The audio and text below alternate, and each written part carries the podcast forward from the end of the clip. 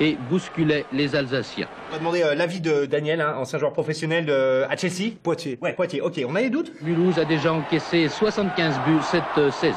Ah, bien sûr qu'on a des doutes. Euh, Après, euh, quand on regarde la physionomie de l'équipe, la stratégie, l'effectif, euh, euh, les chaussures, la taille du short, euh, ou 36-38. après- Quand je vois ce tempérament de, de- de- qu'ils ont, qui- dont ils ont fait preuve hier, c'est ça le sport de haut niveau. Magnifique. Vous faites du sport?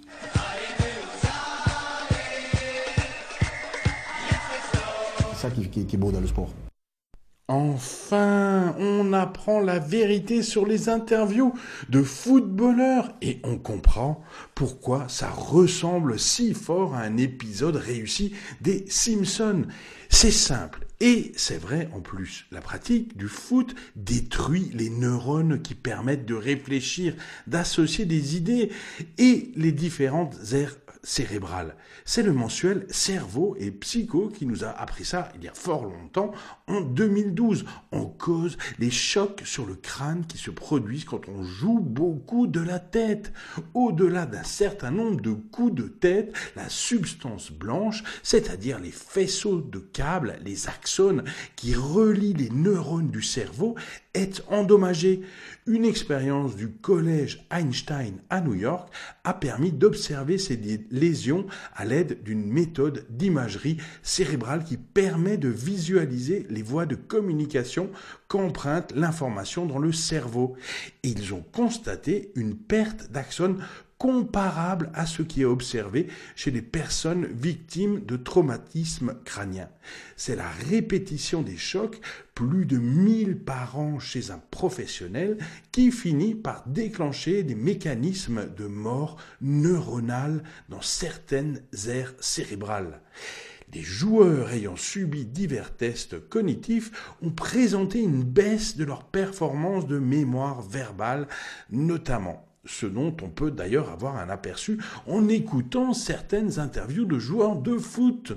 Et pour les questions insupportables des journalistes, on a aussi une explication. En tout cas, aux États-Unis, c'est fini les têtes au foot pour les enfants. C'est le Huffington Post qui nous apprend que la Fédération états-unienne de football a pris en 2015 des mesures suite à une plainte. Un groupe de parents estimait que les clubs et la Fédé n'avaient aucune politique de sensibilisation et prévention au problème des commotions cérébrales. Donc, ils ont mis en place un programme de sensibilisation à destination des entraîneurs et dirigeants d'équipes avec interdiction de tête pour les enfants de moins de 11 ans. Ces frappes répétées de la tête pourraient en effet entraîner une cascade de conséquences allant jusqu'à la dégénérescence progressive des cellules du cerveau. Et pour les enfants, c'est encore pire, car leur cerveau et surtout leur nuque ne sont pas encore tout à fait développés. Le quotidien L'équipe revient en 2016 sur ce problème des têtes qui détruisent la cervelle, avec une étude écossaise qui démontre que les performances de la mémoire baissent de jusqu'à 67%. Pour mesurer un éventuel effet sur le cerveau, l'université de Stirling a demandé à une vingtaine de joueurs et joueuses amateurs, jeunes, 19 à 25 ans, de reprendre de la tête 20 corners et le fonctionnement du cerveau et la mémoire des joueurs ont été testés avant et après l'exercice. Le résultat montre une faible mais significative diminution des fonctions cérébrales. Ces effets s'estompant au bout de 24 heures. Alors, que faire Que faire? Eh bien, vous reprendrez bien une petite sous-commotion cérébrale. C'est le Figaro qui nous confirme en cette année 2018 que de plus en plus d'études scientifiques suggère que le jeu de tête est dangereux et entraîne des anomalies cérébrales temporaires. Troubles de la mémoire et de la concentration sont également au programme. Donc ce geste technique commence à inquiéter le monde médical. Le contact avec la balle provoquerait un léger traumatisme crânien surnommé sous-commotion cérébrale par les experts. Et sur le long terme, entrer en collision avec une balle arrivant à plus de 100 km heure des vingtaines de fois au cours du saison favorise-t-il l'apparition de maladies euh, neurologiques? On ne connaît pas encore euh, les conséquences de ces sous-commissions, de ces sous-commotions Et en l'absence de certitude, il est hors de question de fermer les yeux sur le sujet. C'est pourquoi la commission médicale de l'UEFA a lancé en 2018 un projet de recherche dans les équipes juniors. En parallèle, hein, on recherche actuellement tous les joueurs de foot de première et deuxième division qui sont morts depuis 1950 afin d'étudier les causes de leur décès.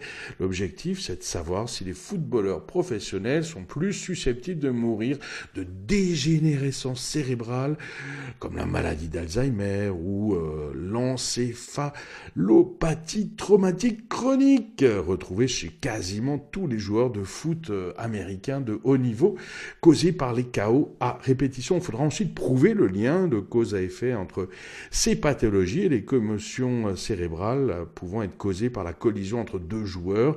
Hein, voilà, c'est pas encore fait. Alors faut-il interdire, comme aux États-Unis, d'enseigner le jeu de tête aux enfants de moins de 11 ans Est-ce une bonne solution?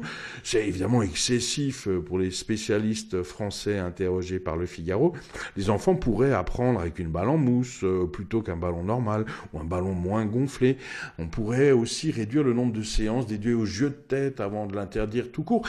Eh bien, pourquoi pas mais encore plus simple, ben jouer gardien de but ou arbitre, ou carrément attendre la fin du match à la buvette. Encore plus sûr, ne pas sortir de chez soi et rester posté devant la télé à savourer le foot. Aucun risque pour la tête, euh, quoique...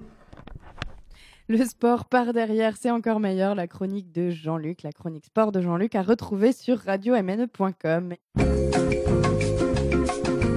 La radio numérique terrestre débarque en Alsace. Mulhouse tente l'expérience avec Radio MNE. La RNT, c'est pour bientôt.